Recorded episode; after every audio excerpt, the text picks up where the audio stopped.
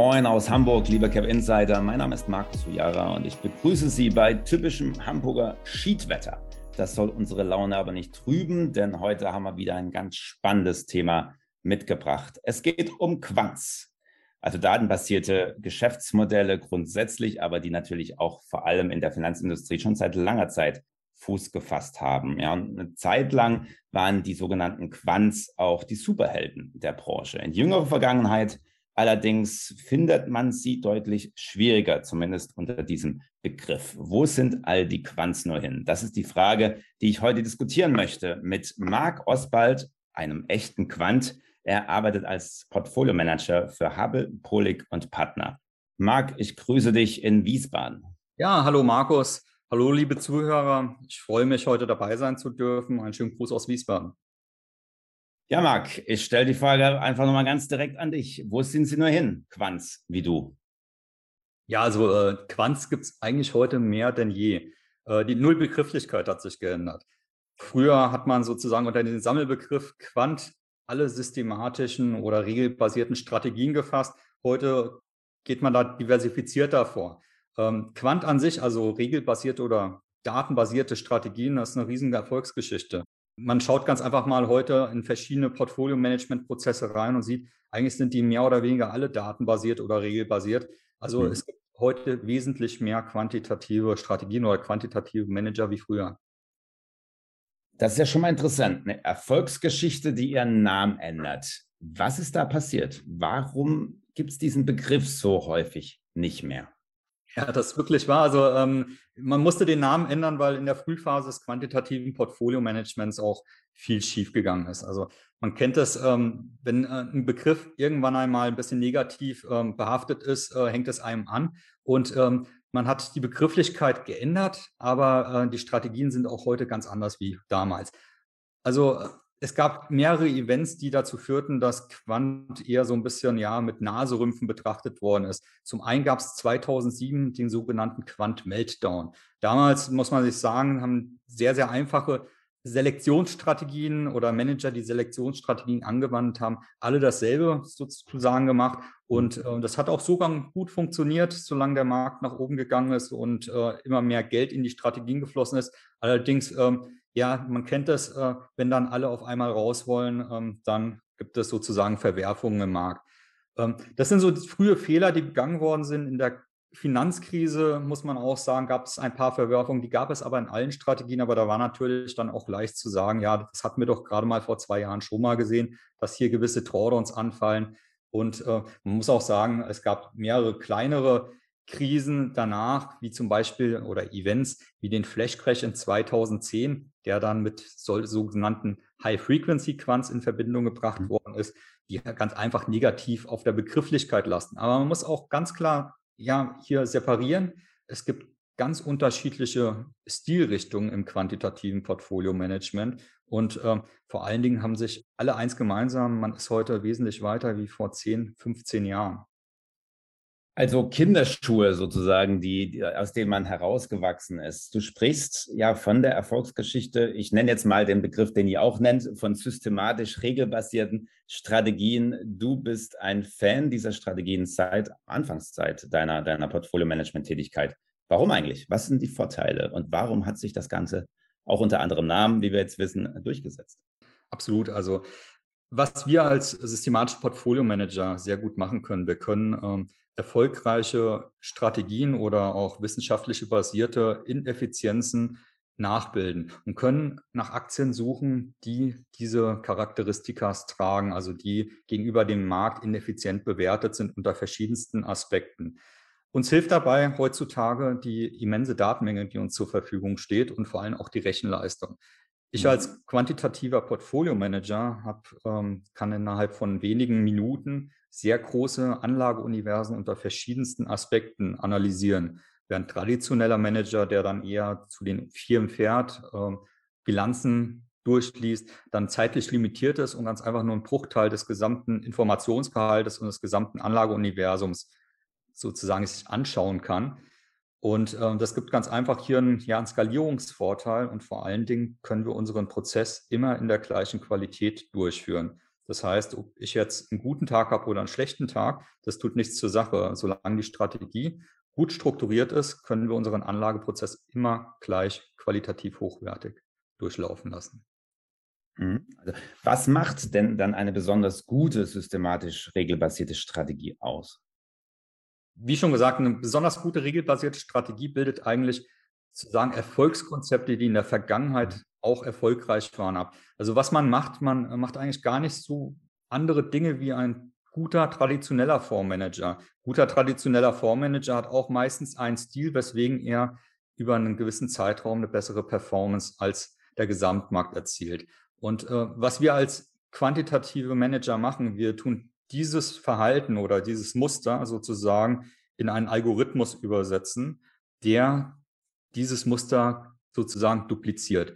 Und eine gute regelbasierte Strategie ist zum einen einmal ähm, ja, äh, wissenschaftlich belegt, also dass man eine Ineffizienz im Markt sucht oder auch eine, ja, eine Outperformance im Markt abgreift, die wissenschaftlich schon untersucht worden ist, auch stabil ist und vor allem die ähm, sehr, sehr äh, genau abgreift. Äh, was man nicht machen sollte, man sollte nicht überoptimieren oder sich selbst sozusagen in seinen Backtests betrügen und sich schönrechnen. Also das wäre dann genau das Gegenteil. Okay, also der Algorithmus ist, ist entscheidend. Ähm, das heißt, du hast auch selber gesagt, es gibt Tage, da bist du auch nicht mal, nicht mal so gut drauf, aber das ist eigentlich egal. Das heißt es, wenn du dich sozusagen auf diesen Algorithmus vertraust, als Fondsmanager bist du dann ziemlich faul, gerade auch zu den traditionellen Kollegen? Ja, Markus, den, den, Vorwurf, den hört man doch tatsächlich immer wieder mal gerne. Ähm, äh, es wäre schön, wenn es so wäre, dass man, dass man ganz einfach einmal eine Strategie entwickelt und die für ewig natürlich Alpha generiert, man sich zurücklehnen kann und ganz einfach der Performance beim Wachsen zugucken könnte. Ist leider nicht so. Ähm, wir als äh, systematische Manager haben wahrscheinlich genau den gleichen, wenn nicht sogar einen höheren Arbeitsaufwand wie traditionelle Portfolio-Manager. Wir, also gute systematische Manager verfolgen immer wieder ähm, Forschungs- und Entwicklungsarbeiten. Man möchte am Zahn der Zeit bleiben, man möchte neue Muster im Markt entdecken, auch ähm, ändern sich die Strategien. Also es sind zwar, man, es wird einen überraschen, wie stabil doch manche Strategien langfristig im Markt funktionieren, aber irgendwann kommen diese Punkte, wo auch Abnutzungserscheinungen da sind und diese muss man natürlich frühestmöglichst erkennen und äh, auch dann antizipieren. Ich finde, das ist eine spannende Frage, gerade wenn in deinem systematischen Ansatz möglicherweise auch mal ein Rücksetzer passiert. Und die, denke ich, werden passieren, wie auch bei traditionellen Ansätzen. Hast du da ein Beispiel für uns, ähm, wann dir oder auch vergleichbaren Managern dann schnell auch mal Zweifel kommen, ob mein System, mein Algorithmus noch der richtige ist? Ja, also tatsächlich gibt es immer auch mal wieder Verwerfungen oder mhm. Rotationen im Markt, die zu Drawdowns führen. Ähm, wirkliche Zweifel kommen hier einem nicht auf. Man muss auch sagen, die Drawdown-Phasen sind meist die spannendsten Phasen, weil man hier in diesen Phasen sehr viel lernen kann. Also ein Beispiel ist zum Beispiel, äh, wann solche Drawdowns passieren und wie man sich, also auch diese, diese Verwerfungen für sich nutzen kann. Ähm, der Brexit. Der Brexit war ein Event gewesen, was jeden überrascht hatte. Jeder hatte vor, de, vor dem Brexit-Call gesagt, ach, da passiert schon nichts. Die Briten, die bleiben in der EU. Ähm, dieses Event kam über Nacht und jeder ist morgen aufgewacht in einer neuen Welt. Es hat sehr starke Verwerfungen am Markt gegeben und die hat jeder zu spüren bekommen, seinen Portfolien, sowohl traditionelle wie auch systematische Manager. Bloß als systematischer Manager hat man sehr schnell erkannt, dass es Verwerfungen sind, die ähm, durch den Stress im Markt aufgekommen sind. Ähm, wenn man hier jetzt ähm, Verwerfungen im Portfolio hatte und einen Drawdown realisiert hat, ist es natürlich sehr attraktiv in so einer Phase, wenn man natürlich auch den Mut hat, solch eine Strategie zu investieren, weil diese Verwerfungen werden langfristig wieder vom Markt abgebaut und führen dann zu, ja, zu mehr Erträgen. Also jeder Drawdown hat seine Chance und äh, man kann sehr viel in solchen Phasen lernen und äh, vor allen Dingen äh, bekommt man durch Drawdowns auch immer wieder neues Datenmaterial, was wieder in die Forschung und Entwicklung einfließen kann. Ja, Stichwort Brexit. Ich möchte da jetzt nicht äh, das Wort vom schwarzen Schaf bemühen, aber es ist ja auf jeden Fall ein besonderes, ein Extremszenario gewesen. Wie gut sind die quantitativen Strategien eigentlich, um solche Extremszenarien mit einzupreisen und du sagst, daraus zu lernen. Aber muss man gerade dann nicht, wenn so ein Algorithmus eben von, von älteren Effekten, älteren Ereignissen lernt, muss man dann nicht auch den Algorithmus in solchen Momenten überdenken? Ja, also Markus, äh, so schwarze Schwäne, die sind natürlich auch ähm, immer sehr interessant ähm, wegen den Verwerfungen, aber äh, man muss auch ganz klar davor aufpassen, davor warnen, solche schwarzen Schwäne sein System anzupassen. Also mhm. Stichwort Data Mining, man kann sich immer die Vergangenheit sehr, sehr schön rechnen. Also man sollte aber vermeiden, sozusagen diesen Extremszenarien zu viel Gewicht einzuräumen. Also als Mathematiker ähm, wenn man genügend Variablen hat, kann man einen perfekten Backtest rechnen. Es geht aber nicht darum, äh, einen perfekten Backtest zu rechnen, sondern es geht darum, ein möglichst stabiles Modell zu konstruieren. Und ähm, auch wenn es zu, in solchen Extremszenarien, also ich rede da immer ganz gerne von Makroschocks oder starken Rotationen, ähm, mhm. zu Verwerfungen kommt, äh, heißt das nicht, dass man seinen Algorithmus jetzt in Frage stellen muss. Viel wichtiger ist die langfristigen Trends, die auch zu normalen Zeiten abgegriffen werden, ähm, zu beobachten und wenn sich an diesen langfristigen Trends etwas ändert, dass man dann möglichst früh auch bei der Konstruktion seines Algorithmus drauf wirkt. Ähm, ein Beispiel dafür ist zum Beispiel die Value-Prämie. Die Value-Prämie, also dass günstige Aktien den Markt langfristig outperformen, ist wissenschaftlich belegt. Wir haben äh, sehr, sehr starke Value-Phasen gesehen in der Vergangenheit ähm, und unter anderem auch von 2002 bis zur Finanzkrise. Jetzt ähm, ist es so, die Finanzkrise kam, jetzt gab es sehr, sehr starke Verwerfungen. Ähm, Value hat stark underperformed, dann hat es wieder mal extrem outperformed. Ähm, also da sollte man nicht das starke Gewicht drauf legen, wie ähm, Value in diesen Phasen funktionierte. Wichtiger ist, dass man den Trier mitbekommen hat, wo der Markt von Value zu Großaktien dann tendiert, die Folgejahre darauf. Und ähm, wie gesagt, also nicht auf die Extremszenarien achten, sondern eher darauf, dass man langfristig stabilen Return bekommt. Diese Extremszenarien werden immer da sein. Dieses Rauschen oder dieses extreme Rauschen im Markt muss man ganz einfach akzeptieren. Hm. Jetzt sprichst du die Value-Prämie als einer der Faktoren an. Ähm, wenn es dann, dann doch mal dazu kommt, dass, dass der Algorithmus in irgendeiner Form angepasst wird, heißt das dann für dich, Marc, dass das Gewicht, also lediglich das Gewichtszeug eines Faktors angepasst wird oder dass da komplett neue Faktoren rausgehen oder hinzukommen? Also das natürlich von quantitativen Ansatz zu quantitativen mhm. Ansatz komplett anders. Also man muss auch sagen, äh, alle Manager, äh, man, man hat immer so ein bisschen ja, diesen Sammelbegriff Quant im Kopf oder systematisch im Kopf und denkt, alle Manager machen dasselbe. Tatsächlich ist es genauso viel fächrig, wie wenn man traditionelle Manager beobachtet, auch von der mhm. Performance-Entwicklung her.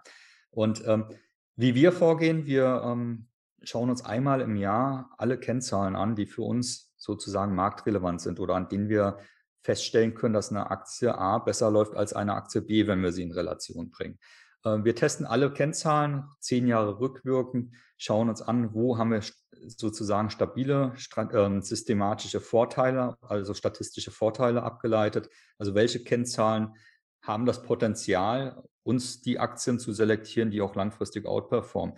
Diese Kennzahlen, die äh, fassen wir dann zu Faktoren zusammen, also sozusagen zu Kennzahlengruppen, die eine gleiche Charakteristik haben, wie zum Beispiel Value, Momentum, Qualität, Buybacks etc. Und dann schauen wir, wie müssen wir diese Faktoren kombinieren, damit wir möglichst breit diversifiziertes Strategierisiko haben. Also es geht immer um die Stabilität der Strategie und darauf, dass wir auch im nächsten Jahr wenn sich diese Trends fortsetzen, eine Outperformance generieren. Weil was wir nur machen können, wir können uns natürlich immer nur dem Datenmaterial der Vergangenheit ähm, sozusagen und daraus statistische Vorteile ableiten. Marc, jetzt muss ich natürlich die Frage stellen, wenn du sagst, nicht alle Quants machen das Gleiche und auch du bei HPP hast deine besonderen Faktoren, die du zusammenfindest in der Strategie. Gibt es so eine Secret Ingredient, Magic Ingredient, die es nur bei dir gibt? Also ich denke, wir, wir finden alle nicht das Rad neu, aber wichtig ist, wie man die einzelnen Puzzleteile zusammenbaut. Mhm. Also was wir jetzt bei Hubble Polycom Partner derzeit in unserer HPP Multifaktor-Strategie haben, ist eine Fünf-Faktoren-Kombination. Wir schauen auf Qualitätsaktien, auf Momentum-Aktien, auf risikoaverse Aktien, Aktien, die stark eigene Anteile zurückkaufen, also Buybacks ähm, tätigen und auf die Broker-Ratings, also die Dynamik, wie ändern sich die Broker-Ratings. Ähm, diese Faktoren bringen wir in Kombination miteinander, in Interaktion. Also das heißt, wir schauen uns nicht Faktoren einzeln an, sondern schauen uns sozusagen die Gänze an, ähm, welche Aktien unter allen fünf Faktoren ja, sehr attraktiv erscheinen. Also uns geht es nicht darum, die beste Qualitätsaktie zu haben, die vielleicht ein ganz hohes Risiko hat, sondern wir wollen, dass Aktien identifizieren, die ganz einheitlich ein sehr gutes Chance-Risiko-Verhältnis haben. Und ähm, diese Kombinatorik, die ist zunächst mal einmal wichtig, das würde ich mal so ein bisschen als ähm, ja, Unique Selling Point oder Special Ingredients äh, benennen, äh, wie man diese Faktoren verknüpft und auch wie die Kennzahlen darunter gestaltet sind. Es gibt durchaus sehr viele systematische äh, Investoren, die sehr schulbuchmäßig vorgehen. Also zum Beispiel bei Momentum. Momentum ist in der Finanztheorie die zwölf Monats Performance vom Punkt A nach Punkt B. Und das wird dann stur auch umgesetzt. Also Momentum-Aktien sind immer sozusagen die Aktien, die hier die höchste Performance über die letzten zwölf Monate gemacht haben. Wir gehen hier gar nicht so, ja, so stigmatisch an die Strategie ran, sondern wir sagen tatsächlich, ähm, wir schauen, wo die Ineffizienzen liegen und der Markt wird uns sozusagen lehren, wo die Ineffizienzen liegen. Also wir haben zum Beispiel bei Momentum einen ganz anderen Zeithorizont, wie wir Trends abgreifen als die Jahresebene. Und das ist dann auch zielführend. Weil, ähm, wie schon bereits am Anfang gesagt, äh, im Quant-Meltdown haben alle Manager dasselbe gemacht. Und du kannst dir sicherlich vorstellen, wenn alle Manager dasselbe machen, dann passiert dann auch Folgendes ähm, an Turning Points, dass halt alle aus der Strategie heraus wollen. Und das ist dann nicht zielführend. Ja, das ist wohl so. Und wenn man so mit diesen Algorithmen spielt und dann auch noch lange Zeit erfolgreich ist, dann steigt ja doch auch so ein bisschen die Hybris. Jetzt hast du von eurer Strategie gesprochen und ein Set für dich zumindest gefunden, wo du sagst, Mensch, das passt, das funktioniert auch ganz gut. Heißt das, dass man das dann auch ganz gut auf die ganze Welt äh, anwenden kann oder muss man da dann doch auch immer auf die Gegebenheiten der Märkte schauen? Ja, das wäre tatsächlich schön. Also, also wir haben vor kurzem einen Weltfonds aufgelegt und ähm, hier tun wir tatsächlich regional andere Multifaktor-Strategien einsetzen. Also das heißt nicht, dass wir komplett was anderes machen in Asien, wie was wir in Europa machen, aber wir müssen schon auf die Eigenheiten des Marktes eingehen. Und äh, viele Manager haben sozusagen so eine Art Weltformel, wo sie sagen, die funktioniert überall zu jedem Zeitpunkt. Wir sind da wirklich äh, ja, äh, etwas feiner unterwegs. Wir äh, sagen, äh, wir tun die Region einzeln betrachten und haben auch für die Region einzelne Strategien im Einsatz. Das führt dazu, dass also ähm, japanische Aktien auch nur mit japanischen Aktien oder asiatischen Aktien verglichen werden, während europäische Aktien, die ein anderes Muster aufzeigen, natürlich auch nur mit europäischen Aktien Sinn macht zu vergleichen. Und ähm, das ist sozusagen dann ähm, ein wesentlich besser abgestimmtes System, wie wenn man eine Weltformel entwickelt und sagt, ja, äh, Japan, USA, Europa, mir egal. Ähm, das wird schon alles gleich funktionieren. Ja, Marc, jetzt hast du beruflich ja unglaublich viel damit zu tun, Muster in Finanzdaten zu erkennen. Ich kenne das von mir selbst. Ich habe viel mit Sprache und mit Marketing und mit Botschaften zu tun. Da hatte ich auch meinen privaten Spaß zuletzt im Wahlkampf und in verschiedensten Wahlbotschaften und wie sie rübergekommen sind. Da bin ich gar nicht rausgekommen aus meinem Analysieren. Wie ist es bei dir, wenn du das Büro verlässt oder den Rechner ausmachst? Äh, kannst du den Blick für Muster auch in deiner Freizeit oder deinem Privatleben gar nicht ablegen? Ja, also äh, meine Frau wird es mir danken. Ich bin jetzt nicht dieser typische Quant, der ähm, sozusagen nur in Zahlen denkt und äh, am besten noch äh, die Farben auf dem Teller in Zahlen übersetzt. Ähm, ich bin dann eher schon äh, im Privatleben doch nicht ganz so systematisch. Allerdings, was mir immer doch auffällt, ähm, dass ich äh, Dinge in Relation bringe oder aber auch äh, mir besser Telefonnummern merken kann, wie jetzt zum Beispiel die äh, Nachnamen von Bekannten. Ähm, wo so eine Relation zum Beispiel immer mal mir aufgefallen ist, ist zum Beispiel, wenn man sich ein Auto kauft, ähm, dass man dann zum Beispiel den Kaufpreis in Relation zu PS zum anderen Angebot setzt, anstelle, dass man sagt, oh, mir gefällt das Auto aber optisch schöner oder auch beim Kinofilm, dass man sagt, oh, der Film ist ein bisschen länger, da kriegt man mehr fürs Geld. Ähm, also diese, diese relativen äh, Bewertungen, die kriegt man doch nie komplett aus dem Kopf raus, auch wenn sie im Privatleben wesentlich weniger Sinn machen wie am Aktienmarkt. Ja, liebe Zuhörerinnen und Zuhörer, ich kann Ihnen auch nur empfehlen, wenn Sie irgendwann mal mit Quant auf die Nase gefallen sind, äh, Sie haben heute hoffentlich mitbekommen, dass sich viel geändert hat. Nicht nur der Begriff, sondern auch, dass sich dieser Ansatz deutlich weiterentwickelt hat. Marc, das war mein Schlusswort. Was möchtest du zum Schluss noch äh, für die alte Quant-Familie als gutes ähm, nochmal Fazit ziehen? Ja, ich bedanke mich nun erstmal für die Aufmerksamkeit. Freue mich heute dabei sein zu dürfen und äh, möchte dann auch mal ganz einfach ähm, ja, meinen Hut in den Ring werfen. Wenn Sie Interesse an systematischen Aktienstrategien haben, weitere Fragen haben, auch gerne über Cap Insight direkt mit mir Kontakt aufnehmen oder auch ähm, ganz einfach mal per Telefon durchkommen. Wir sind immer froh, wenn wir unsere Fonds oder unsere Strategien auch Investoren präsentieren dürfen. Vielen Dank, Marc, für das Gespräch und den Verweis auf Cap Insight. Das, da kann ich mich nur anschließen. Auch mir können Sie gerne schreiben über unsere Direktnachrichtfunktion für Anmerkungen, Anregungen für weitere Themen. Ich freue mich, wenn Sie auch das nächste Mal dabei sind. Bleiben Sie investiert. Ihr Markus Ujara. Tschüss.